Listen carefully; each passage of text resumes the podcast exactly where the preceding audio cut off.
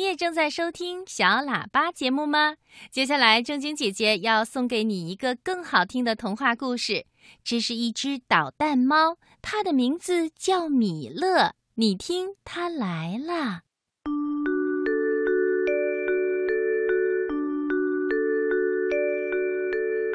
有个小女孩叫夏美，她家里有一只猫，名叫米勒。这只叫米勒的猫咪特别喜欢捣蛋。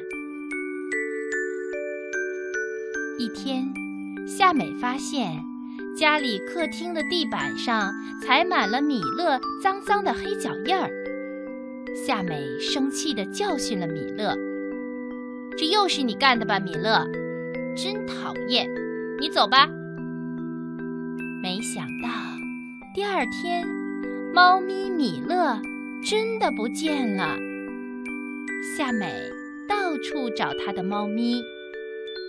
米勒，你去了哪里啦？米勒。夏美找啊找，不知不觉，她走进了森林里。让她意想不到的是。在这片森林里，它的身体竟然一点点的变小了。小女孩夏美变得越来越小，她变得几乎跟她的猫咪米勒一样大了。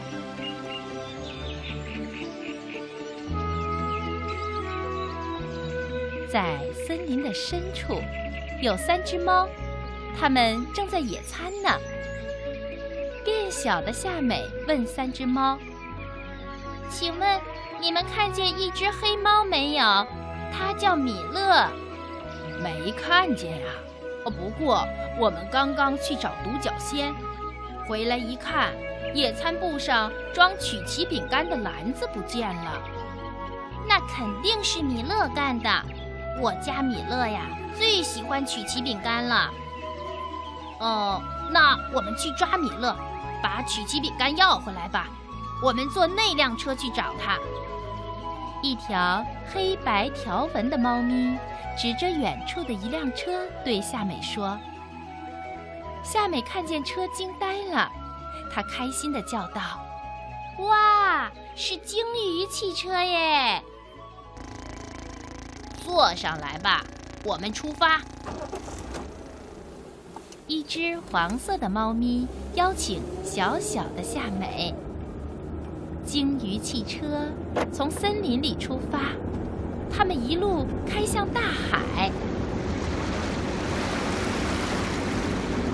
哇，好棒耶！大海里也能照样开呀！小小的夏美坐在鲸鱼汽车里，兴奋极了。在大海里。他们开了一会儿，看见前面有一只章鱼，章鱼的头上顶着一个篮子。黄色的猫咪叫起来：“快看呐，那是我们装曲奇饼干的篮子！快抓住它！”这只章鱼逃得好快呀！啊，不好，它钻到岩洞里去了。美他们也钻进了岩洞。突然，他们面前变得一片漆黑。等他们再出来的时候，哈哈，一个个都变成小黑脸儿了。原来是那只章鱼喷了他们一脸的墨汁。黑白条纹的猫咪生气地说：“这只可恨的章鱼！”那只章鱼啊，肯定是我家米勒变的。他们四个赶紧用海水洗干净脸，接着又在海上继续前进。这一回，从对面来了一个怪里怪气的家伙。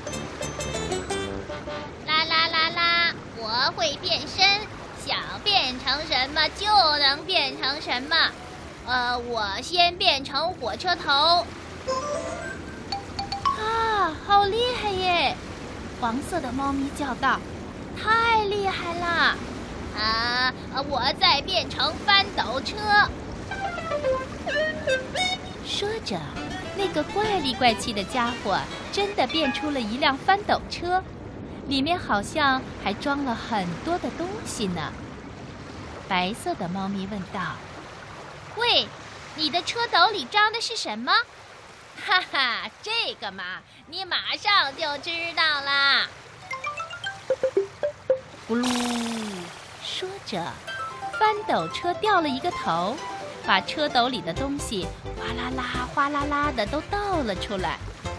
而且，调皮捣蛋的他，还故意把这些东西倒在三只猫咪和夏美的头上，哗啦啦。车斗里倒出来的有小鱼、小虾、小贝壳，还有小螃蟹、小海星等等等等。哎呀，怎么回事？哦，好疼啊！砸到我的头了！你你你可太坏了！一只小螃蟹夹住了黄色猫咪的耳朵。过了一会儿。不知什么时候，妖怪消失了。他们开着鲸鱼汽车又继续前进。白色的猫咪说：“呃，我肚子饿了，我也饿了，我也饿了，我也有些饿耶。”大家都嚷嚷起来。这时候，前方出现了一座小岛。小岛上有一张桌子，桌子上摆着各种各样好吃的东西，这正好有四把椅子。哇，看上去好好吃呀！我们去吃吧。他们停下鲸鱼汽车，来到岸上，大家围坐到了桌边，刚要吃。桌子腿儿突然嗖的一下子长了上去，咦，怎么回事？桌子变高了！黄色的猫咪大叫起来。只见那桌子腿儿嗖嗖嗖的朝上长，白色的猫咪生气了，他说：“哪怕你长得再高，我们也要吃。”他们大家抱着桌子腿儿朝上爬，可是那桌子腿儿太滑了。他们一个个扑通扑通的都掉了下来。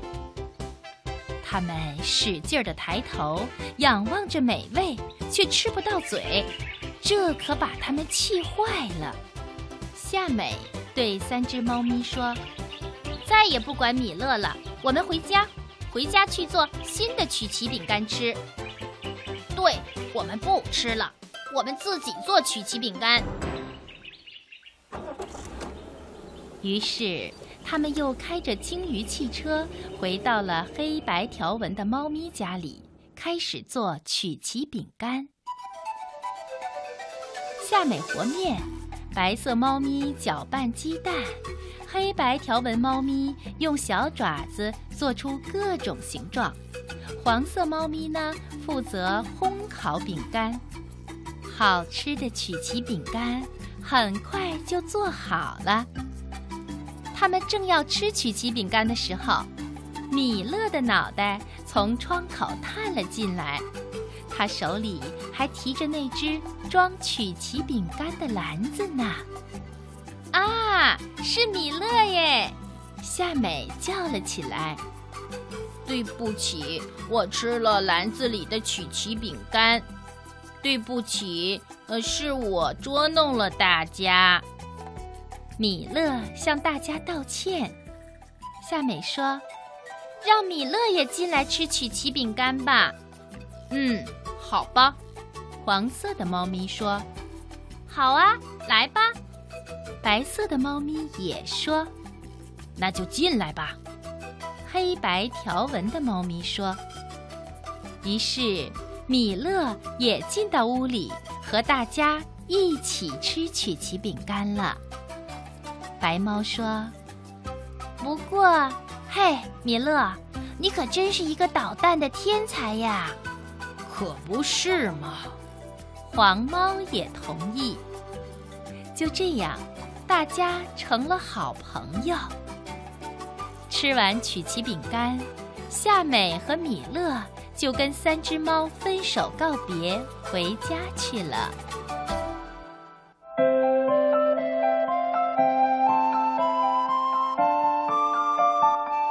刚开始的时候，变小的夏美还能和她的猫咪米勒手拉着手呢。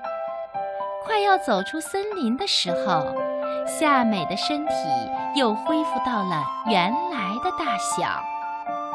夏美说：“米勒，我最喜欢你了。你可以捣蛋，但你不要再跑掉了呀。”调皮的猫咪乖乖的答应了。亲爱的小朋友，今晚的小喇叭节目就播送到这儿了。正晶姐姐在北京问候每位小朋友，晚安。